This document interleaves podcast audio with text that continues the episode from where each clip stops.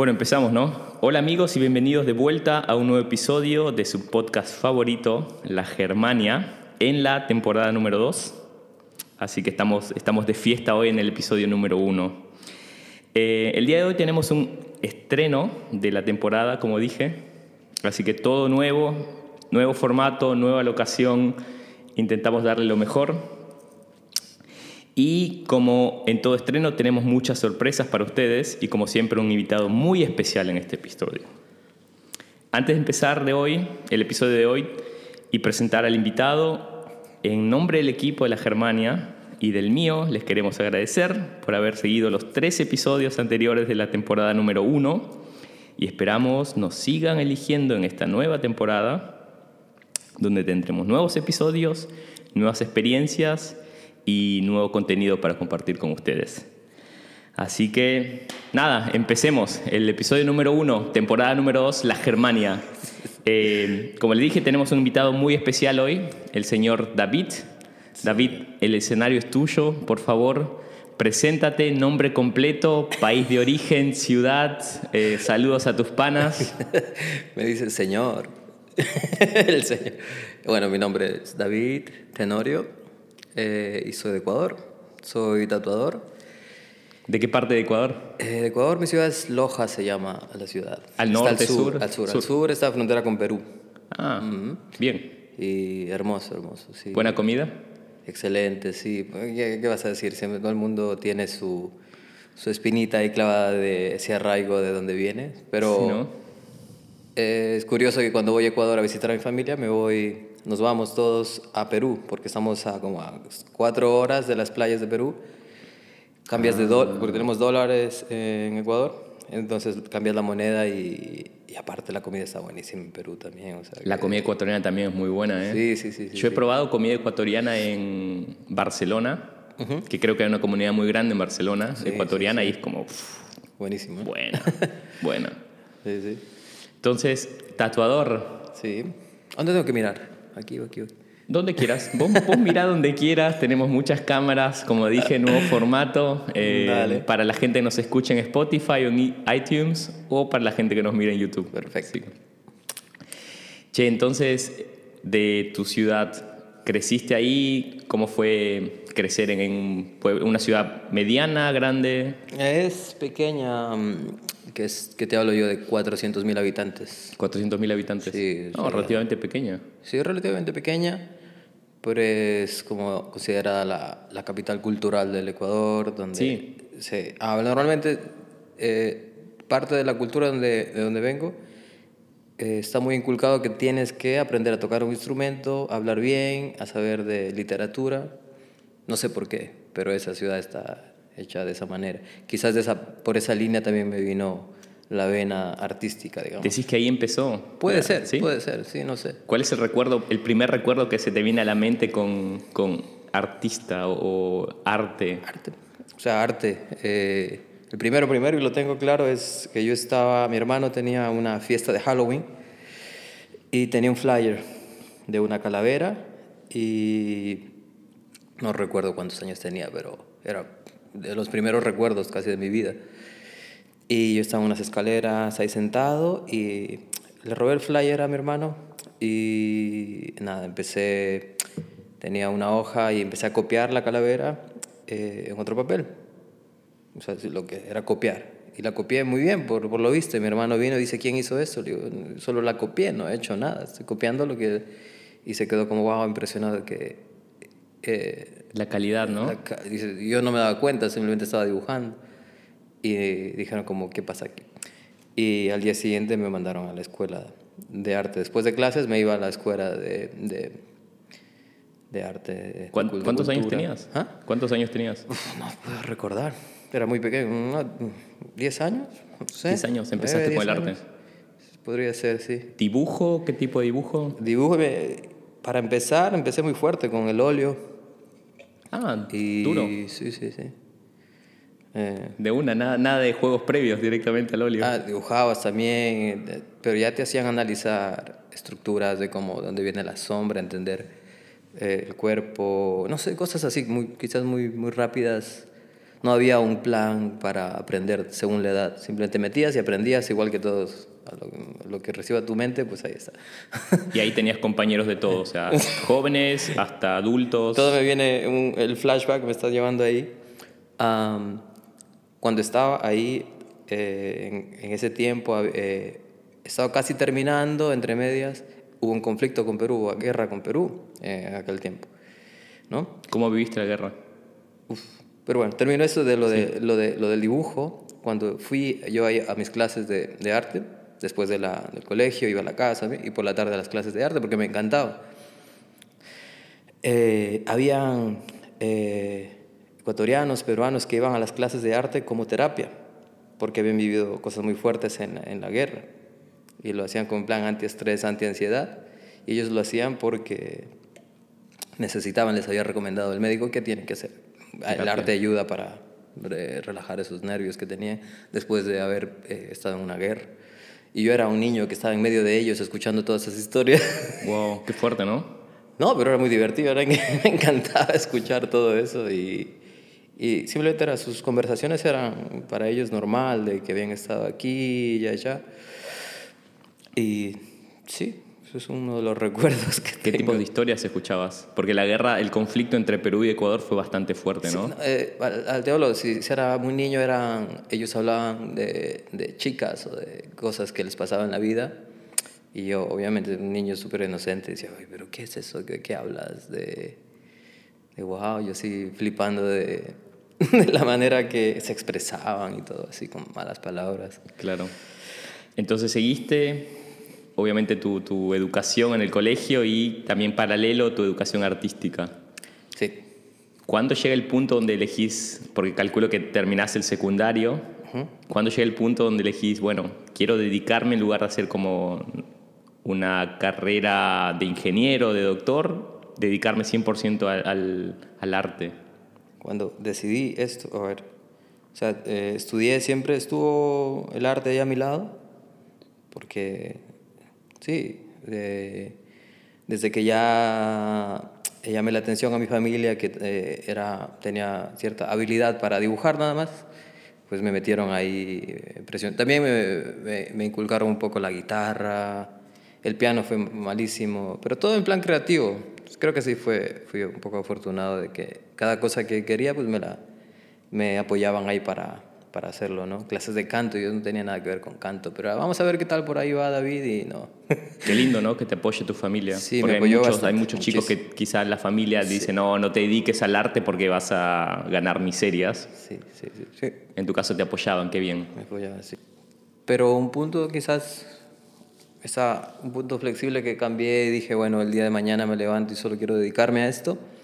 Estaba yo trabajando en Madrid ya años después porque emigré a Europa eh, estaba en un bar, estaba tatuando a gente porque me llamaba y por las eh, noches, fines de, fin de semana, estaba en, un, eh, en, un club de salsa con un grupo de chicos haciendo clases ofreciendo clases de baile. Y te lo tenía ahí 19, 20 años. Y dije, a ver, estoy, estaba saturado, no, no dormía nunca. Y me encantaba, pero con la energía de 19 años no lo sentía pero dije, a ver qué estoy haciendo, de verdad me encanta. Entonces al día siguiente tuve un, un pronto y eh, dije al, al, al tipo del, del, bar, muchas gracias, mira, no voy a seguir y te agradezco. Y me quedé con, la, con, la, con la, lo de la noche, lo de las fiestas y clases de baile, lo cual me daba suficiente para pagarme mis clases de arte extra, que tenía que siempre, pues cada dinero que tenía lo, lo, lo he invertido en en mi, en mi, y mejorar en mi educación. En, sí, sí, claro. Eso siempre, y hasta el día de hoy lo hago. Cada vez que tengo algo, pues lo invierto para poder aprender algo más. O, uh -huh. Sí, entonces vos saltaste primero de Ecuador a España, a Madrid. Uh -huh. Ahí empezaste a desarrollar, a ver más facetas de, de tu arte y de, de Pero todo. me fui muy pequeño, me fui con 14 años. ¿Con 14 a, años? Ah. A, a, Madrid. ¿Tu familia te, se, y se vengo de la generación de que eh, en ese momento, pues se abrieron las puertas a Europa y específicamente a España y muchos inmigrantes eh, entraron a, a, a, Madrid. ¿no? Tenían una, una natalidad muy, muy baja en España Lo que hicieron es abrir las puertas y invitar a, a todo el mundo que quiera entrar. Eh, fue así, tal cual. Claro. Y claro, muchos latinos fueron, de los cuales eh, mi madre fue también allá, trabajó un tiempo, y era, qué sé yo, tenía 12 años, un poco duro, Entonces, nada, lo cual creo que con 14 años ya pude, pude ir allá a terminar el colegio y todo eso lo terminé en, en España, en Madrid. Muy bien. ¿Cómo, dedicaste, cómo, cómo empezaste a, a, más irte en la dirección del, del tatuaje? Porque obviamente Ah, este, este episodio está enfocado en vos, pero también en, en tu arte y, y la parte de ser Sí. tatuador en Alemania, ¿no? Eh, pues el tatuaje. Había un tipo que tatuaba, de Ecuador también, y era amigo así de mi hermana y él tatuaba a domicilio. Llegó a casa, yo te hablo así, recién llegado a, a España, tenía 14, 15 años, y digo, wow, porque es- eh, dibuja tan bien y lo hacía freehand, como en plan mano alzada, ¿Ah, sí? y yo flipaba, wow, qué lindo. Y le enseñó unos dibujos y decía, ay, tú dibujas muy bien. Y entonces con él iba, tatuó a un primo, tatuó a mi hermana. Y, y creo que algo me preguntaste también, o me querías preguntar de cuándo tuve mi primer tatuaje. Y fue con 15 años. Con O sea, 15 un año- años un año tu primer tatuaje. sí. Tus padres ni enterados, ¿o sí? Mi madre, mi madre. Fue ¿Sí? mi madre eh, eh, o sea, soltera. Y fue mi madre, madre, madre fue madre y padre. Entonces, sí, ella estuvo siempre de acuerdo de que con 15 años pues, no, pasa nada. ¿Lo tenés todavía? ¿Eh? ¿Lo tenés todavía? Sí, está fatal. ¿No lo cuidaste mucho? No, es que era. En ese momento era lo máximo para mí, pero hoy, hoy parece. En un- el brazo. Era un tigre. Un tigre en el brazo. Hoy, pa- hoy parece ahí una. Un gatito ahora. No llega ni a gato, es como lo que yo que sé. 15 años, tu primer tatuaje. Sí, sí, sí. O sea, ahí te, te puedes imaginar. El, sí, me apoyó mu- muchísimo en cada, cada cosa que quería mi madre. Claro, y en ese momento no eran tan, tan populares los tatuajes como ahora, ¿no? Calculo. Sí, sí, claro, claro. No estaba tan aceptado como el día de hoy está eh, en muchos lugares, ¿no? Entonces, como que lo que estabas contando es que ese amigo de tu hermano Ah, de Ecuador, él empezó a, a- a tatuar y como que fue la influencia, la primera influencia que, influencia. que a vos te, te empezó a, a generar esa idea en la cabeza de ser tatuador. Sí, eh, y le pregunté cómo, yo miraba cómo tenía las máquinas. Años después evolucionó y luego están las máquinas rotativas que no hacen sonido y son muy prácticas, como un pencil gordo, un, ¿sabes? Un lápiz gordo que se, se maneja súper super light y todo. En aquel tiempo era la, la máquina de bobina y era pesada y sonaba "Quién", la típica que escuchas en las series y todo eso. Bueno, Y- todavía se manejan las dos, ¿no? También, eh, pero vamos, ese era el, no sé si me equivoco, pero el 10% de tatuadores tal vez lo utilizan, pero no sé. Eh, bueno, pero sí, yo me acuerdo de primera, mi primera máquina, la Mickey Sharps, es una máquina como de Estados Unidos, de este tipo, y era la más valorada en ese tiempo. Y él tenía una y dice, mira, yo te hago un kit para que empieces, porque me parece que tú te veo interesado. Y creo que le dimos como, no, no te puedo decir exactamente, pero algo de dinero, qué sé yo, 20, 50 euros algo así, por un kit que él me hizo para poder empezar. Y yo lo seguía a él, a las casas que iba a tatuar, porque el chico trabajaba a domicilio. Como asistente para ver cómo, cómo se Sí, hacía. para así ver, me llevé muy bien con él, era muy, muy, mucho más mayor que yo. yo tenía, si yo tenía 14, 15 años, él tendría 32, así, no sé. Y muy, muy, muy simpático y me enseñó mucho, mucho, mucho, sí. ¿Cómo empezaste? ¿En dónde eh, tatuabas? ¿En hablo de- cerro o en melones? ¿En dónde tatuabas al principio? No, directo a la... ¿Directo a la piel? Directo a la gente. Tuve siempre un amigo, el típico amigo ofrecido que, que dice, oye, quiero una letra, pum. Una carita feliz. Una carita feliz, pum. Pero eso ya viene desde Ecuador también. Me hice mi propia máquina con un motor y, y, y con unos cables así. Entre un locura, ¿no? cepillo, de, un cepillo de dientes que le das la vuelta y haces como una base. Una, Eso no sé estaba cómo viendo, me inventé. Eso estaba viendo también que, que al principio era muy artesanal el, el- el oficio, que mucha gente empezaba Sí, a hacer sí. sus máquinas porque no habían tantas máquinas. Sí, pero yo lo hice más por el morbo. Digo, wow, quiero meterle ahí con, tinta china. Iba, iba a, un- a una papelería y dije, ¿tiene tinta china? Pero no sé ni cómo eh, toda la gente que tatué no se ha muerto de algo. no, era broma. ¿Tatuaste Con tu propia máquina y tinta china en Tinta china, sin guantes, y te hablo que tenía yo así. Cuando estaba experimentando, sería, tendría 13 años. Así. ¿13 años? Sí, que empezaba con mi ex cuñado, me acuerdo, le hice el, la letra de mi hermana, ¿no? Eh, sí, o las dos letras, algo así, en las iniciales, ¿no? Sí, lo que es gracioso que años después se divorciaron y tuve que, que cubrírselo como ah, un tribal. Sí, entonces, ¿qué, qué, locura. Empezaste entonces directamente a tatuar en la piel, sin, sin probar en melones o en, en mm. cerdos, como es la típica de la, primera empezando. Después, me acuerdo, un, un, día probé en piel sintética, pero siempre, siempre había alguien que quería. Yo advertía que no estoy en el nivel adecuado, pero siempre había alguien que decía, bueno, dale. Y sí, así vas aprendiendo, pero sí me metí directo con, con la gente. A, a, los 15, 16 años empezaste. Sí, podría decir, sí. Qué locura. sí, y, obviamente tenés tatuajes. Eh, ¿Cuántos tatuajes tenés hasta ahora? Mm, así... ¿Perdiste la cuenta? No. Al contrario, es como tienes siempre un estereotipo de, de tatuador, ¿no? O qué sé yo, según la profesión que tienes, tienes un estereotipo de persona. Pero yo solo tengo este brazo tatuado, todo, y aquí otro, ya está. Ah. claro, porque hay muchos que están como muy tatuados. Hay de todo, ¿no? Obviamente no, no es el cliché de la profesión que para eh, ser tatuador tenés que estar todo tatuado. Exactamente, sí, sí. Yo me conformo con este brazo. Siempre me lo pienso, me llenaría el otro, pero también me gusta mi piel, no sé. Y me encanta trabajar y dar eh, lo mejor para, para la gente que me sigue, pero no, para mí mismo no sé. Es que duele. ¿Duele? es que duele. ¿Cuál es la parte más dolorosa, según de tu experiencia de tatuador, no? Mm, no. Eh. A mí, desde mi punto de vista que me he tatuado, lo que más me ha dolido ha sido la parte interna yo te vi del en la espalda. Tienes, estás más lleno que yo, seguro. Calculo que sí tengo más que vos, no sé. Tengo como, hasta ahora tengo nueve solamente. pero la que más me dolió es la parte interna del muslo. claro, obvio. pero muchos dicen que duele mucho el, cuello, la parte de la garganta, ¿no? Eh, no sé, como esta parte no, la piel es muy, muy, muy fina, igual que las muñecas, por ejemplo. No, un lugar, o no sé cómo se llama esa parte entre el codo, pero... La, parte interna del codo. interna del codo, esas son partes, la piel es súper fina.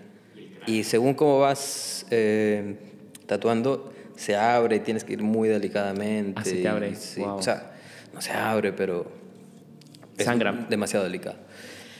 Sí, pero así delicada diría yo esa parte de la muñeca, de igual las ingles, cosas así. Mm. ¿El cráneo? ¿Te ha tocado sí, Claro. De hecho, ahora antes de eh, quedar con vos, me, estaba en la entrada parado afuera allí y pasa un, un, colega, un amigo que hace años, y mira qué casualidad que ahora me preguntas, me encanta, que él fue la primera persona que, te lo juro por Dios que lo, lo que acaba de pasar, él fue la primera persona que me dio eh, trabajo cuando vine a Alemania mi alemán era, o sea, nada, cero, null. Y, y él tenía un eh, estudio de tatuajes en un centro comercial por allá por eh, Potsdam. Y así, le perdí la pista por muchos años y, y, me lo acabo de encontrar aquí en la entrada. Y él lo tatué yo, la cara de su hijo en la cabeza. Wow. Y viene la semana que viene que me dijo, ok, cuando tienes una cita, digo, mira, justamente tengo un día libre la semana que viene y podemos hacerlo. Como da la vuelta a la vida, ¿no? Como qué pequeñito que es el mundo, todo el mundo se va reencontrando. Y cuando me conoció él, hablaba, me intentaba ser simpático conmigo hablándome en inglés, pero ahora ya que más o menos me puedo defender más en alemán, estaba como, wow, ¿cómo has aprendido? Pero es obvio. Che, y, y déjame entrar ahí. ¿Cómo fue, cuál fue el, el, motor que te hizo pasar de, Alemán, de España a Alemania? Eh, obviamente siempre, eh, Berlín siempre ha sido un punto de inspiración para mí eh, por los artistas que había aquí en el, en el, ámbito de tatuajes.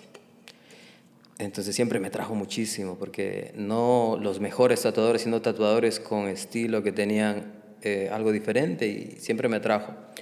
Entonces por eso dije, voy a ir a probar eh, unos meses allá y me quedé quedando acá, ya son nueve años. Nueve años en Berlín. ¿Cómo definís la ciudad? Desde el punto de vista de, de un artista, ¿no? Artista. Este, yo no sé. Todo el mundo, no, el, el, la típica respuesta es de multiculti y, todo así. Todo el mundo sabe. Sí, no, es, no- es una ciudad que te ofrece tantas cosas. Pero como me he mudado de, un, de Ecuador a Madrid, de Madrid, cuando ya empecé años después a trabajar, viajaba para trabajar en Italia o cualquier otro lugar. No, siempre emprendes una, como una relación con una ciudad. Es como una relación que empiezas a salir, es la primera cita, te vas de cena y comes y te tomas algo y la siguiente cita es así, así, así. No te gusta esa persona y termina gustándote dos semanas después porque creas una relación. Y aquí creo que me parece igual. Berlín al principio la odiaba a muerte. Dije, esto está todo, no hay luz. En invierno es todo, todo nublado. Pero con el tiempo se creó una relación tan linda con la ciudad que me encanta. Estoy súper, súper contento de compartir con tantos artistas. Ya cuando conoces gente y te, te mueves en tu círculo, en mi caso, pues artístico, y con gente creativa te vuelves loco y ahora nadie me saca de acá, no, no, no sé. No digo nada, pero... Poco Eh, probable. Che, qué, lindo, qué linda la analogía que haces entre, claro, mudarte a una ciudad y es como, sí, empezás una relación. Qué lindo eso. Es así, eso. es así. Empezás a, claro, a salir y a conocerla, ¿no? Sí, te odias, amor y odio. Entonces, te mudaste acá a Berlín. ¿Empezaste a, a, a empezar a tatuar o, o cómo viniste? ¿Directamente a tatuar y con un objetivo de seguir tatuando o empezaste a hacer otras cosas acá al principio? Eh, no, siempre, siempre estuvo ya que había invertido tanto tiempo en, en mi formación y, y el tatuaje siempre estuvo ahí, pero siempre hice otros trabajos alternos, desde siempre. En Madrid no sé en cuántos, cuántos, cuántos trabajos tuve, en construcción, en fontanería, de camarero, en reparto, en mudanzas, eh, ya no recuerdo tanto. pero tocaba obviamente compensar eso porque el arte es difícil, es difícil vivir ¿Sí? del arte. ¿Es difícil vivir del arte? Eh, en principio, sí, al, al arrancar, no cuesta trabajo, es como una, como otra, otra analogía, es como una maratón, ¿no? Tú corres, corres, corres, corres, y el que se cansa primero, pues te quedas atrás. Entonces tienes que seguir corriendo para, para llegar. Y claro, siempre he tenido esa, esa garra de que siempre, te- que si quiero algo, pues tengo que seguir corriendo para conseguirlo. El artista va compensando ahí con otros, sí, otros sí. trabajitos o, en, como diríamos en Argentina, otras changuitas. Otras como- changuitas, sí, siempre tuve que hacer otras. Pero bueno, al día de hoy sí creo que ya puedo eh, dedicar más tiempo al 100% a- al tatuaje y eso es, eh, es- eh, te llena mucho el, Sí. el alma, sobre todo de saber que estás día tras día trabajando con una persona un sentimiento que tiene, que quiere expresar y, y tú eres el responsable, responsable de eh, hacer a esa persona feliz por, porque le das algo bonito para que se va a llevar el resto de su vida. ¿Cómo definirías a, a- a las personas que vienen a tu estudio a tatuarse? ¿Qué me vas ¿no? a decir? Porque para, yo te doy un ejemplo. Para mí, tatuarme es como, me hace, es como un, un recuerdo de una parte de mi vida donde estuve. Es como que cada vez que veo ese tatuaje, Sí. me acuerdo, esto era lo que sentía en esa parte de mi vida, el momento donde Claro. estaba, país donde estaba, y cómo, cómo vos, cómo Total. estuviste. Sí, te sigo totalmente, es tal cual. Tal cual. Y tengo uno muy bueno aquí que lo estoy mirando. Siempre me lo hice con la intención de cada vez que lo vea, lo recuerdo. Y es aquí un corazoncito. Y es mi sobrina querida Ainhoa. Entonces ella lo hizo, no me recuerdo cuántos años tenía, pero no podía ni coger. Los guantes le quedaban gigantes y no podía agarrar la máquina, pero me hizo un corazón como pudo y hasta el día de hoy está ahí tatuado. Ella te lo hizo, qué ¿Sí? lindo. Entonces, esas son las cosas que te llevas, no es, lo mej- no es el mejor corazón del mundo, pero es algo que te, cada día lo ves y dices, te recuerda que ahí está la familia y aunque estés lejos. Claro, es como una frase muy linda que leí en internet de, de- de tatuajes, es como, son los recuerdos del, que expresa el alma en la piel. Es muy, muy linda esa frase, me, me quedó. Che, entonces empezaste a tatuar acá, eh, al principio estabas en otro estudio o armaste tu propio estudio en Berlín? En Berlín, no recuerdo cuántos estudios he estado, no sé, te diría así como unos 15, 15. 15 diferentes estudios en Berlín. Probablemente, sí. Porque toca, siempre toca moverse y buscártela. Es, es un poco complicado entrar en, el, en, el, en, el, en el ámbito de tatuaje que seas aceptado. ¿Por qué? Eh, puede ser por, por el idioma, a veces literalmente te lo dicen si no hablas alemán o inglés, pues no, no trabajas. Creo que me ibas a preguntar que cualquier persona que quiera venir a trabajar, que, que le... Bueno, sí, ¿cuál sería tu recomendación, no? Para alguien, Eh, un tatuador que quiere venir a probar en Berlín. Si tienes buenas conexiones y alguien, pues vas a venir. Y si tienes trabajo y eres muy, muy buen artista, pues por supuesto tienes trabajo. Pero hay una barrera eh, de- del idioma que siempre existe ahí. Si no te puedes expresar con una persona y entender lo que quiere, sí es complicado. Claro, y más, Entonces, más mínimo- entender a tus, a tus clientes, ¿no? Lo que quieren. Mínimo sí recomendaría, pues eh, mínimo inglés, mínimo, mínimo. Sabes que el alemán también no, aunque hable inglés, no te habla inglés. No quiere hablarte inglés. Te Es habla alemán y complicado, punto. sí. Entonces, eh, siguiendo con, con- con el tema de los tatuajes, contame el, el tatuaje más insólito que te hayan pedido. Un tatuaje que vos decís, ¿cómo se le ocurrió? Eh, ¿O cómo se le ocurrió pensar en esta idea para tatuársela? Algo insólito que te haya llamado la Insólito, atención. No sé, es insólito, pero siempre lo recuerdo a este porque siempre tengo la misma pregunta. De una chica ahí cuando estaba en Madrid y estaba en un departamento y, y vino un grupo de amigos, anyways. Y lo que quiso, su, su petición fue un espermatozoide con un lacito, Ok.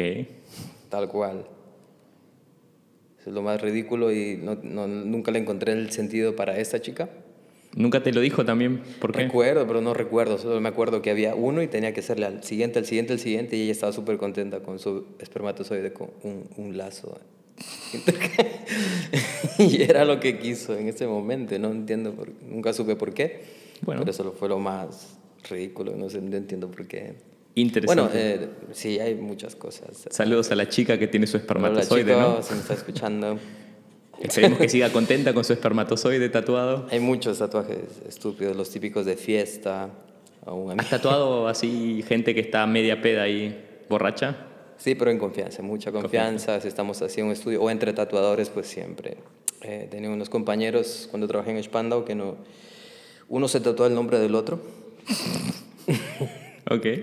Eh, luego en otra fiesta se tatuó cada uno la abeja maya. la abejita maya. Bueno, muy bien. Y uno se tatuó un Snoopy con, con un pene gigante, por ejemplo. También un- una vez hicimos un pollito con un pene gigante. sí.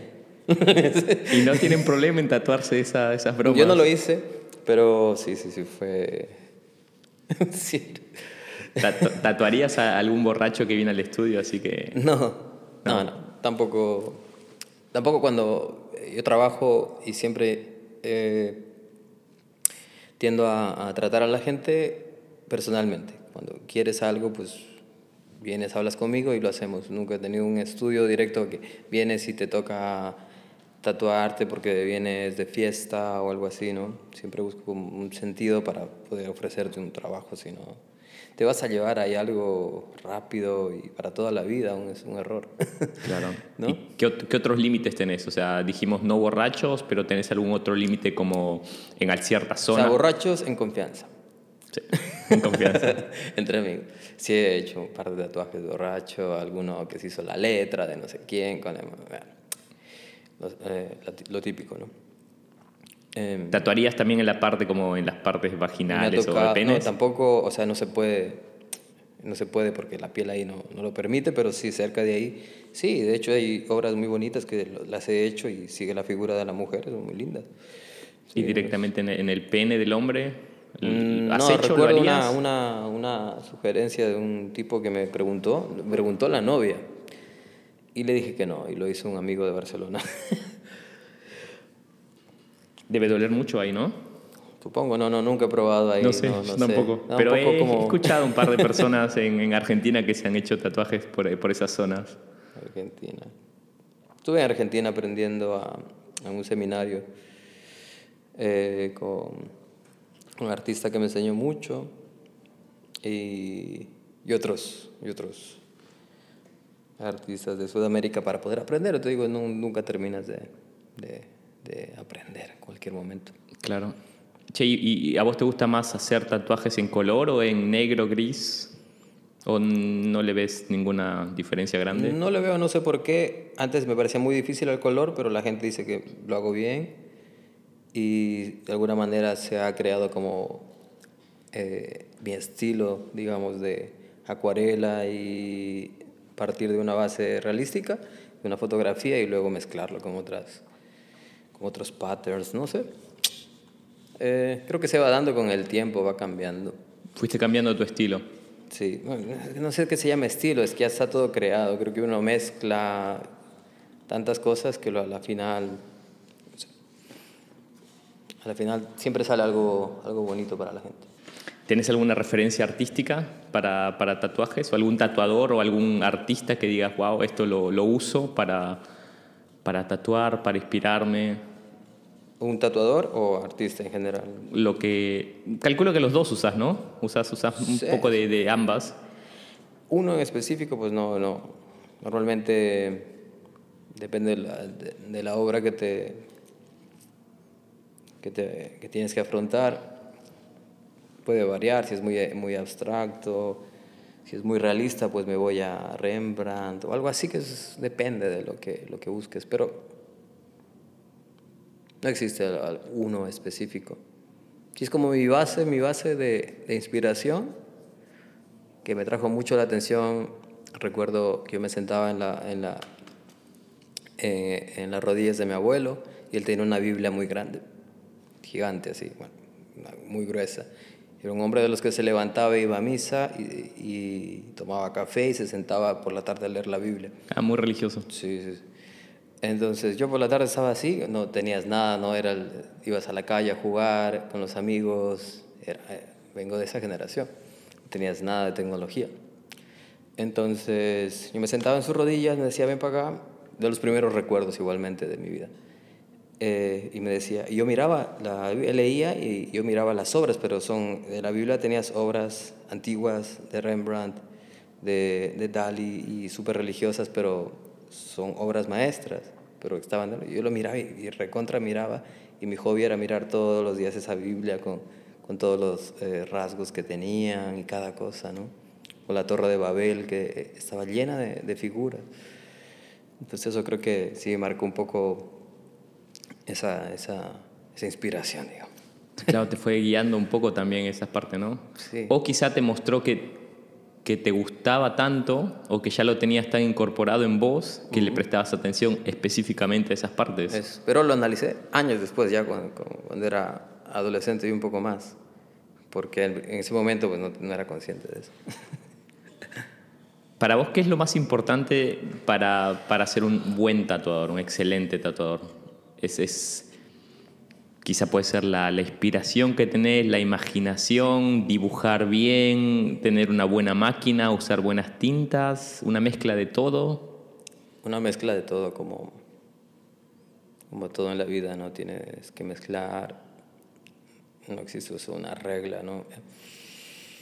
Lo más importante es como persona, depende, si buscas técnicas necesitas mezclar de toda información para crear una obra, pero personalmente mucha gente le cuesta mucho trabajo entender, es muy impaciente, entonces tienes que tener mucha paciencia. Mucha paciencia. Muchísima paciencia para aprender y saber que si algo no te sale, pues tienes que intentarlo dos semanas para que luego te salga. Claro. Y no sé cómo, pero yo tengo esa paciencia que si no me sale, pues tengo, yo tengo que seguir. Sueño, me levanto y tengo que, tengo que hacerle. Y hasta que no me salga, no, no paro. Y es como un tic, una cosa que tengo ahí que no tengo que me tiene que salir punto. Bueno, el caso de tatuador es un poco más complicado, ¿no? Porque te estás tatuando sobre la piel. Sí, no hay... No si tienes, no te sale bien, tenés... No tienes, no tienes, no tienes... Margen de error. No tienes margen de error, no tienes que hacer ningún fallo. No se el... puede, simplemente no se puede. Imagínate una, una convención de tatuajes. Estás ahí haciendo algo, lo que sea un nombre, algo muy básico Pero tienes a 20, 30 personas en, aquí atrás tuyo en tu cuello y tú tienes que concentrarte y hablar con ellos, escuchar la música. Qué Está duro, tocando ¿no? una banda de, de rock por allá y tú estás ahí tú, tatuando. A mí me encanta, me encanta la energía, la gente te pregunta y todo y están allá así, aquí. ¿No, no cambia? así. ¿No te distrae? Eh, no, pero tienes que cumplir con la persona que está ahí ofreciéndote su brazo, su pierna. Pero no, no es, es mucha la diferencia entre tatuar en tu estudio, tranquilo con tu música, Eh. relajado, o tatuar en, con 50 personas mirándote, más la música de fondo y... Eh, todo- todas las veces que me ha tocado hacerlo, lo he pasado genial, me, enca- me encantó, me encantó. Pero sí, requiere un extra de, de concentración. ¿Has, has hecho tatuajes largos? ¿O cuál fue el tatuaje más largo que hiciste? Porque por lo general dicen 12 horas es máximo, pero has hecho Sí. más de 12 Por horas. ahí, entre 10 y 12 horas, a un amigo, uff, hace muchos, muchos, muchos años. No lo haría nunca más. Fue esa persona específicamente que creo que estuvimos todo el día, de ahí como 12 horas. 12 horas que tenía que terminarle todo el brazo. Y- Son cansadores esos, esos Sí, tatuajes, y ¿no? también era muy joven y no, no, no, no lo volvería a hacer. Normalmente lo mejor y la mejor calidad que puedes dar es, creo que como, como todo cuando lo haces poquito a poco con paciencia y... Eh, ¿Máximo cuántas horas recomendás para un tatuaje?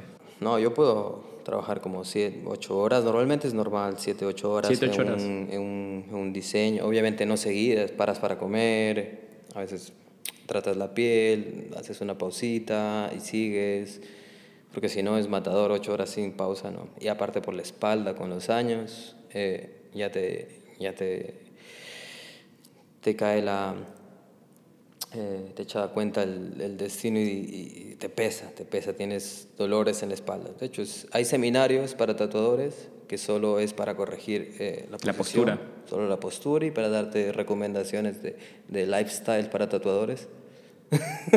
Porque es, eh, es muy pesado estar siete horas sentado. Wow, me imagino, wow. Yo tengo, creo que el más largo que tengo, que tuve, fueron como entre 10 y 12 horas, no me acuerdo, que es toda la, la pierna.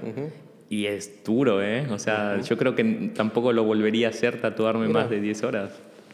Diez horas. Es una bestialidad. Sí, con pausas y todo, pero al final creo que terminé tiritando. Entré al estudio como a Obvio. la mañana y al- salí tiritando. Mira. No, no es.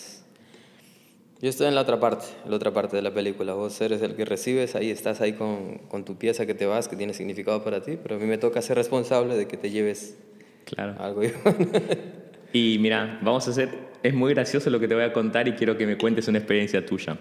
Lo que yo tengo, lo que yo tengo en la pierna es como es un, es un maorí, ok, no. todo largo, no. y una de las líneas es como que él empezó en la parte de arriba y después parece que se equivocó y empezó en la parte de No, abajo. Entonces, en, justo en la parte interna del muslo se, te das cuenta que las líneas se, no cierran o cierran diferentes.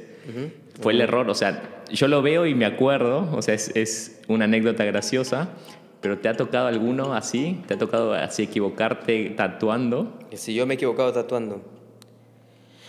Eh, sí. ¿Sí? Sí, claro. Voy a- tirar mi historia aquí de El Perfecto. sí, me tocó. Y, y llegando a Alemania, aquí tienes otras vocales: la U, la Y, Sí. y todas esas palabras que son diferentes en alemán. Pues nombres que son diferentes y tienen H's intercaladas. Entonces, sí, cometí errores a veces en escribir el nombre, por eso siempre pregunto 50 veces: escríbemelo y tal. A veces, mal. o sea, errores que se pueden corregir, como en plan te olvidaste las dos puntos de la U, ¿no? Ah, O la bueno, O, no pasa nada. eh, Tú no le has puesto un- una H adicional al un nombre. no, no recuerdo nada así de grave, mm, no, no, no, nada, nada extraordinario. Eh, no, no, no. no, la verdad, o sea, siempre tienes que asegurarte de, de- de lo que vas a hacer, obviamente. Claro. ¿Y, y algún tatuaje ahí que, que, que no, te, no te haya gustado o que no te guste ahora que hayas hecho en el pasado? Que digas, ah, mm, Que, no- que yo haya hecho a alguna persona que Sí. no me No, no, creo que toda esa experiencia en la vida no... no, no tenés No ningún es- tatuaje que te arrepientas y digas, ah, no, qué mal, qué mal que que yo hice". he hecho. Sí. No, siempre siempre aprendes de cada, de cada tatuaje y vas aprendiendo sí, cómo mezclar la, los colores para que queden cada vez mejor, no sé qué. Pero no, no, no, no me arrepiento de nada. No, es- Y alguno que digas, arrepentirse. alguno que digas, wow, este tatuaje me quedó bien, bien bueno, bien chingón. Un chingón. eh, también no sé, no lo sé. Todos. Eso creo que debería ser la, la persona a la que lo diga, que no sé, a mí no, no sé. Tengo un par así que me vienen a la mente ahora que me haces la pregunta, que me marcaron mucho porque yo los diseñé desde el básico, desde mi mente y mi corazón, como quiero hacer esto y alguien aceptó el diseño y lo hice, que era una- la cara de una mujer de, de lado y era súper abstracto y lo recuerdo, un recuerdo bonito porque alguien aceptó algo que yo creé. Eh, entonces, sí, eso se agradece cuando la gente dice, ah, qué bonito lo que haces y lo recibe. Pero en sí no, si me pides una, un águila en la espalda, también te la hago, ¿no? sí, busco la manera más bonita que quede según tu cuerpo y, y la expresión del águila, pero se hace, ¿no? Claro. Sí, no, no, no, soy complicado con eso. Es Se muy importante que, que el tatuaje que pedís combine con la anatomía, ¿no? De cómo se Obvio, ve. claro. Sí, eso sí, muy, muy importante. Che, y de, de tu profesión, ¿cuál dirías que son los pros y los cons? O sea, algo que decís, ah, qué bien, que, qué bueno que tengo esto de mi profesión y qué malo que a veces, ¿no? Un, contra. Los, los pro, los pro sería, bueno, uno muy bueno que, que creo que por eso elegí esta, esta línea de trabajo es por, por la flexibilidad que tienes de, de viajar y conocer gente.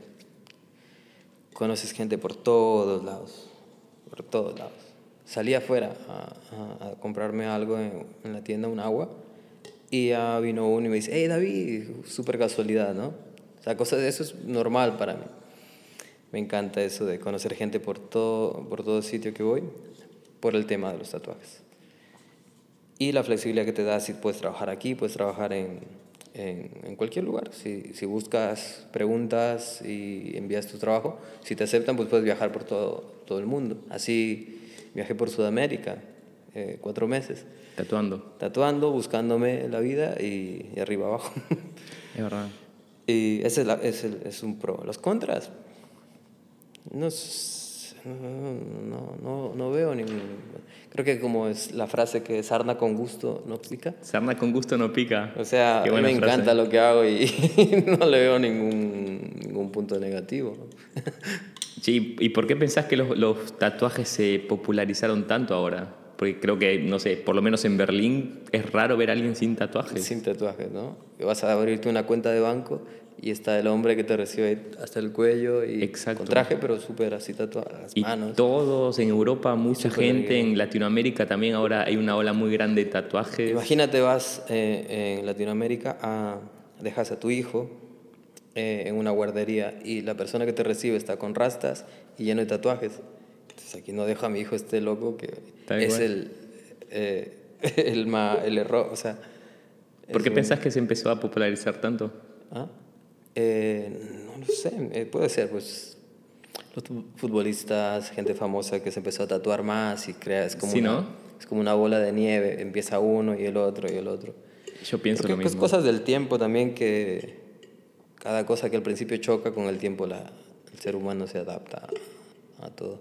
Claro, sí, los futbolistas están todos tatuados. Y, y Sí. claro, los futbolistas y los artistas, los cantantes ahora marcan mucha tendencia. Sí. Entonces los, Y es lo los peor que jóvenes to- ven eso. no sé cuántas veces he tenido la, eh, la- el pedido de alguien que viene a, eh, a sugerirme un- el mismo tatuaje de Beckham en aquel tiempo, el mismo que tiene ¿El en de la el cuello. espalda? Ah, el cuello. Es como el, Pero un quiero el ángel, ¿no? Algo así. Quiero el mismo. Vienen y te enseñan la foto, yo sé quién es, le digo. Cabrón, no me enseñes la foto. Dice, sí, no, es que yo quiero el mismo tal como lo tienes. No te lo voy a hacer. No. No, no. te lo- Oh, yo te iba a pedir igual el, el de Maluma. Igual que aquí me cansé de hacer la Brandenburger Tor o, o el Fernsehturm, este. sí. No lo hago. ¿Ya no lo haces directamente. No, es que es, es fue- es como, no sé, no puede. Cuando trabajé en una tienda acá, había, eh, estaba cerca del Olympia Stadium y mucha gente me pedía el logo del Hertha, de este eh, equipo de fútbol, o el estadio. Y siempre tenían la misma idea de que el fútbol y mi equipo favorito y el estadio del de Olympia Stadium, ¿no? Sí. Entonces, al principio dije, bueno, un cliente nuevo viene, yo encantado y cada vez dije, buenísimo. Una vez hice un brazo entero relacionado con el equipo de- del Hertha. Y no, vino una vez, dije, genial, me quedó buenísimo. Fotos, fotos, fotos. Otra vez lo mismo, dos brazos, tres brazos, no sé cuántos brazos hice del Hertha. y ¿Te cansaste? Sí, ya no, dije, no, por favor, no me, no me hables de Brandenburg tatuajes, tal- tatuajes de ese tipo. Entonces, si viene algún cliente con esa petición, ya decís, no. No, porque es que estás tatuando llama un la ¿no? monumento que está ahí y no, es lo mismo. Che, ¿y cuál es tu, tu opinión acerca de borrarse un tatuaje? O sea, la gente cuando está como borrándose tatuajes. Ahora está muy. Bueno, mucha gente se está borrando sus tatuajes, ¿no? Ujú. ¿Qué pensás de eso? Eh, justamente escribí a un amigo que ahora está en Vir- Virginia eh, y acerca de, de lo del laser porque estaba interesado yo en aprender cómo borrar Sacarlo. tatuajes. Ah. No borrarlo, sino para aprender a hacerlo correctamente. Y es muy delicado, es muy delicado y hay que aprenderlo muy, muy bien porque puede hacer mucho daño a la piel si alguien lo hace sin, sin tener unas bases sólidas de lo que significa. Entonces, sí me dio muchos buenos consejos, lo cual me, me puso en la posición de dije, no, no voy a hacerlo, no voy a aprenderlo, requiere mu- mucha dedicación. A la, si vas a quitarte un tatuaje, tienes que ir a un estudio exactamente dedicado para... De hecho, hay una nueva ley que quitaron, eh, o sea, no, no cualquier estudio de tatuajes puede quitar tatuajes, tienes que ir a un- una clínica espe- eh, especial para que te quiten los tatuajes. Ah, mira vos, no Sí, sí, sabía. porque si no, no cualquiera puede hacerlo. Claro. Y tiene, con, todo, con toda la razón. Che, vamos a entrar como en una parte muy graciosa del podcast, que son los mitos. Vamos a ver. Es una nueva sección de- del podcast y como vamos a enfocar este, esta eh, temporada 2 en la parte de oficios, eh, hay muchos oficios y muchos clichés relacionados a la parte de, de- de las profesiones, ¿no? Entonces te voy a leer como un par de frases que encontré en internet acerca de tatuajes y tatuadores y vos me decís si es verdadero o falso o Vamos a ver. lo que se te ocurra. Primera frase es, todos los que tienen tatuajes son antisociales. No. No. Falso. Es falso, no. ¿Por qué? El que es antisocial no, no tiene ni tatuajes ni nada. de- ¿No? Bueno, eso era mucho el cliché, ¿no? Sí, es un cliché más. No. no lo veo. No veo relación con el tatuaje y ser antisocial. Exactamente. Todos, la segunda frase, tatuajes son una actividad marginal. eh, tatuajes son una actividad marginal. Solo los presos se tatúan. Bueno, en sí vino un poco más también de ese lado, ¿no? Sí, Por eso tiene- quizás está la relación entre antisocial y marginalidad de los tatuajes. claro. Hay una, hay una base, sí, que viene de mucho de las cárceles, que te, se tatuaban y todo eso, y creó muy, mucha mala fama al tatuaje, por eso fue muy rechazado. Pero luego, que hacen el cine, luego se creó ese morbo, que la gente le dice, "Ah, qué cool, ¿no? Eh, no sé, eh, no, no veo, No hay ninguna relación, ¿no? no hay ninguna relación. Bueno, es muy, muy interesante la, la historia y el desarrollo de los tatuajes. En realidad es, una, es, un, es un acto que viene desde hace más de 5.000 años Exactamente. eh, y ha pasado por muchas culturas, muchas generaciones, Polinesia, egipcios. Es un- una tradición muy, muy fuerte y muy, muy antigua. Imagínate. Y se empezó a, bueno, como vos dijiste, las cárceles, popularizar después con el cine en Estados Unidos, lo hicieron como más appealing para la, Sí. la gente. Los futbolistas ahora y los, las cantantes están como, como locos Como vendiendo tatuajes. Sí, Pero sí, es, es algo que es una tradición bastante, bastante antigua en el mundo. Es increíble. Estoy leyendo un libro de, de la evolución del, del ser humano. De hecho, el libro que se lo dejó alguien ahí en, en el estudio. Analiza cómo es el ser humano desde la base, desde la base, base de Neandertal y, y toda la evolución del hombre hasta el día de hoy. Y deja en puntos suspensivos a dónde vamos, qué es esto ahora de la tecnología, de lo que te deja un espacio de, del control de las máquinas o lo que hablas se guardan los teléfonos con la inteligencia artificial. Claro. Y es una evolución constante, ¿no? Y lo mismo los tatuajes se van a llevar, sea la tecnología que sea, en un futuro de aquí a 50 años, 100 años después, los tatuajes van a seguir existiendo y van a seguir llevándose en la piel de cada persona, quizás de otra manera. Estoy curioso que, que se puede adaptar a un tatuaje, se puede meter tranquilamente una información genética que luego eso, no sé, hasta tecnología y todo. Mira, qué locura, es verdad. Sí, Puede ser. ¿no? O sea, tatuajes Total. siempre van a existir. Han existido, como dijimos, por 5.000 años. Van a seguir existiendo. Toda la ¿Cómo vida. van? Es una evolución lo que te Sí, digo. Es una totalmente. evolución que no, estoy curioso, que, cuál es el siguiente paso que, que va a suceder en el futuro. Pero lo veo así, adaptado a la tecnología. Tercera frase. Vamos a ver. Los que tienen tatuajes no pueden conseguir un buen trabajo. Mm, Cierto, según el trabajo que tengas. No sé si eres, eh, bailas en, en, eh, en el ballet ruso de Moscú. no puedes. Tienes que enseñar todo tu cuerpo y nunca he visto, y por cultura y por todo, no vas a ver un, el- un bailarín profesional de ballet, eh, un cuerpo de ballet con tatuajes. Eso es imposible que suceda. o sea, cosas así. No, Depende del oficio, ¿no? Depende del oficio, pero está recontraceptado últimamente. ¿no? Claro, sí, es verdad. Bueno, si vas a, en traje y camisa todos los días, ya no, no mostrás tu cuerpo, así que puedes hacer de lo que quieras. Y hay muchas profesiones que ya hoy un arquitecto, un ingeniero quizás era más formal en el pasado. Hoy en día tiene, están llenos de tatuajes y como si nada. Hay una nueva ley que hace un año y pico, bueno, dos años ya, eh, es más flexible para los policías en, en Berlín, que se pueden tatuar hasta, hasta todos los brazos enteros. Normalmente era hasta, hasta el medio brazo, antebrazo. Y ahora quieren todo. Entonces muchos policías, yo no sé por qué tengo muchos clientes así, policías, eh, que te puedes tatuar todo el brazo. Se está hablando de un, un policía que está tatuado todo el brazo, ¿no? Qué locura, ¿no? O sea, cómo cambiamos de la asociación marginal y, y presidiaria a que un policía se tatúe.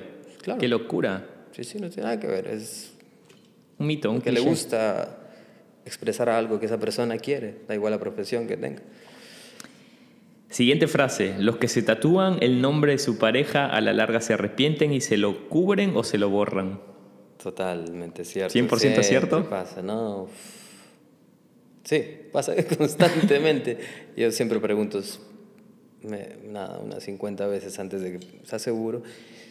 Tiene que ser muy, muy cercana la, la relación que tenga con el cliente para yo poder hacerlo, pero yo no lo hago. No, no hago un tatuaje de que me pides el nombre de tu pareja o algo. Estás loco.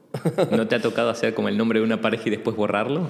¿Vos Me ha, mismo? me ha tocado hacer el retrato de, de, de su mujer en el brazo de este tipo y después borrarlo. Y lo que lo borré haciendo la- una Catrina, una calavera mexicana, y de la misma el retrato de su mujer, se separaron y estaba con la cara de la mujer en el brazo. ¿Qué hacemos, David? Y me inventé ahí una Catrina en plan eh, así. Qué buena idea, ¿eh? Sí. Claro, una calavera Sí, con... Sí, buena idea. Bueno, ya saben, cuando se hagan el retrato de, su- de sus mujeres, después la hacen muerta no, y listo. no. Me caes muy bien, pero no te hagas el nombre de, de ellas. Última frase. Vamos. Para ser un buen tatuador necesitas ser un buen dibujante. Eh, sí, pero creo que también es como un músculo, un músculo más que tienes que entrenar todos los días. Que dibujas todos los días o entrenas cualquier músculo, vas al gimnasio todos los días, se te marca el cuerpo o, o la palabra o el canto o lo que quieras.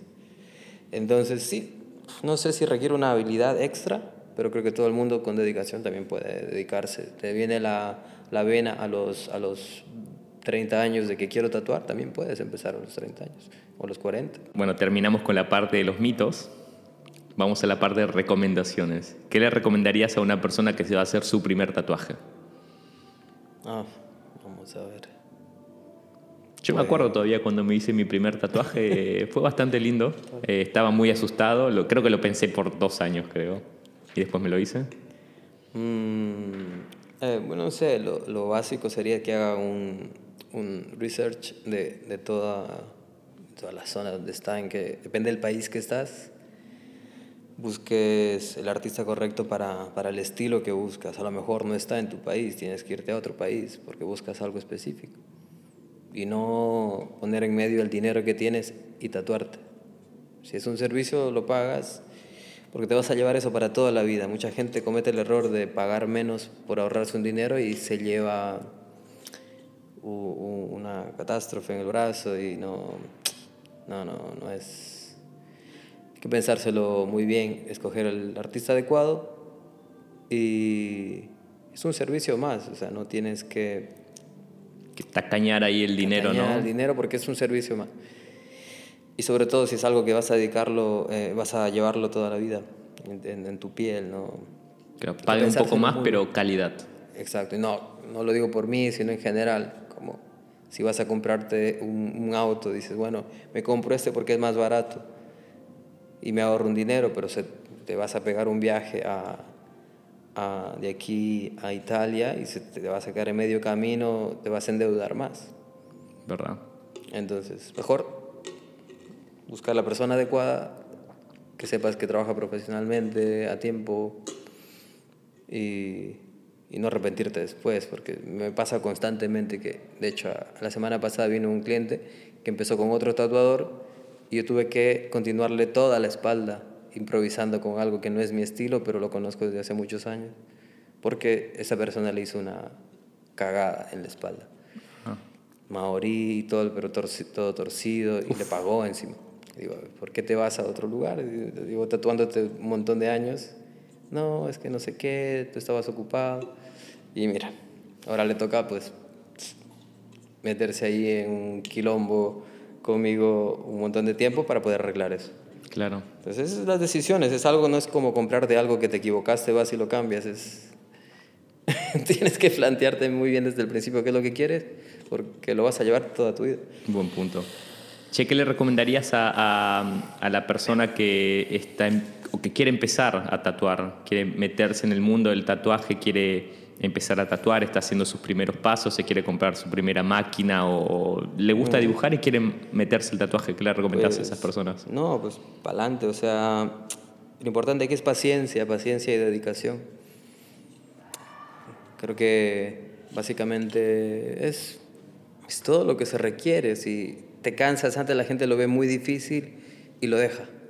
Entonces ahí está el error. Si quieres tener éxito, pues tienes que seguir en ello todos los días, todos los días, todos los días. Y paciencia, y mucha paciencia, porque terminar un retrato en, en cinco horas es, es, muy difícil. Pero hay que continuar, si no te sale la primera, la segunda, la tercera, te vas a seminarios, aprendes. Y así poco a poco, tú, eh, la persona que quiera emprender, eh, lo puede conseguir. Paciencia y constancia. Paciencia y constancia. No hay más, no hay, no hay más historias que te puedes hacer esto, mm, no existe. Simplemente invertir lo el propio dinero que tengas de otro trabajo, si de verdad lo que quieres, invertirlo en tu propia educación para seguir evolucionando y eso. Bueno, creo que es como en cualquier... es, es, lo que yo invertí eh, eh, en mí y me, me, ha servido, es lo que podría decir desde mi persona, pero cada uno aprende eh, de una manera diferente. Es como cualquier profesión, ¿no? Que tenés que dedicarle tiempo, esfuerzo y seguir aprendiendo todos los días. Y claro. Tatuador es como una, una profesión cualquiera. Total, total. Bueno, entonces entrando en la última parte de la entrevista, vamos a hacer como una pequeña retrospectiva para vos, así que te vamos a transportar un poco en el tiempo. La primera pregunta es, ¿qué le dirías al David de 7 años de edad? esa pregunta. ¿Ah? De 7 años de edad. ¿Qué le dirías a, tu David ahora con tu experiencia, con tus vidas, con, con, todo lo que hiciste, con el éxito que tuviste? ¿Qué le dirías a ese David de 7 años que está jugando ahora en la calle? Bueno, éxito tampoco. Eh, estoy ahí trabajando en esos días. Pero, ¿qué le diría a este, este boludito, no? Mm, no sé, eh, eh, eh, creo que le, utilicé mucho esta palabra hoy, paciencia, pero desde niño me, me, tocó madurar muy pronto, muy, desde muy niño me tocó tomarme las cosas muy en serio por cualquier motivo, no sé. maduré muy temprano y quizás si volviese atrás no tomarme las cosas tan en serio desde niño. Creo que uno nace cabezón. Yo era muy cabezón y muy pensante y constante de las cosas. ¿Y por qué esto? ¿Y por qué esto? Pero muy cabezón. Entonces, si volviese atrás, le diría a ese, a ese David, no, no seas tan cabezón y relájate y disfruta un poquito más. Todo va a salir bien. Sí, claro. ¿Cómo te ves a vos retirado? Imagínate un, un David en el futuro de 70, 75 años, retirado. ¿Retirado tan tarde? O sea... mm,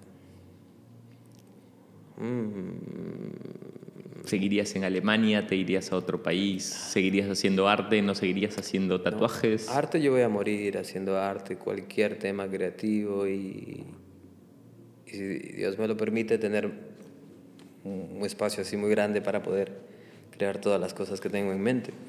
Eso seguro. Retirado no sé cuándo. Me podría ser pues ya... A mí me encantaría retirarme con, con 40. y ya está. Y, el resto pues crear y, disfrutar la vida. Pero como me veo pues disfrutando de, de- la familia. Creo que todos tenemos la misma línea, de esa, esa alegría de sentir, esa paz de tener tu- tus seres queridos alrededor, en un lugar muy lindo. Sí, Alemania es muy lindo, pero no me veo con 70 años acá. Y no digo nada porque a lo mejor me equivoco, pero sí en un lugar más caliente y con más sol. ¿Ecuador? Ah, no sé, podría ser, pero no. No sé, Bali. ¿Bali? Sí, bueno, sí, totalmente lo entiendo. y la última pregunta de la retrospectiva. Si tuvieras la oportunidad de, eh, de, de tomarte una, un café o, o tener ¿Qué una esas cena. preguntas, Renzo? No, me- me hacen Tenés la sudar. oportunidad de tomarte un café o una cena con una persona, cualquiera del mundo que esté viva o que haya fallecido. Mm. ¿Con quién te tendrías una cena o te tomarías un café y qué le preguntarías?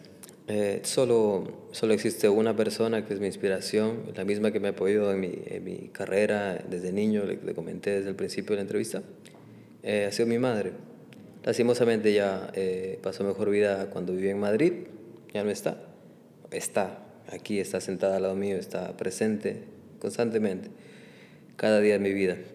Pero si pudiese volver a tener un momento con ella para cenar y contarnos los chismes y, y, y reírnos, obviamente sería esa. Ella es la- siempre la persona que está ahí cada día y mi, mi motor, mi gasolina, ¿no? Che, David, muchas gracias por el tiempo, por la entrevista, por lo que compartiste con, conmigo y con toda la gente que nos escucha. No, Eh, Renzo, muchas gracias a vos que, no sé, que te fijaste en mí y dije, bueno, vamos a hacer este plan y, y no, muchas gracias por la oportunidad. Gracias a vos y gracias a toda la gente que nos está escuchando. Hasta la próxima semana en un nuevo episodio de La Germania. Disfruten.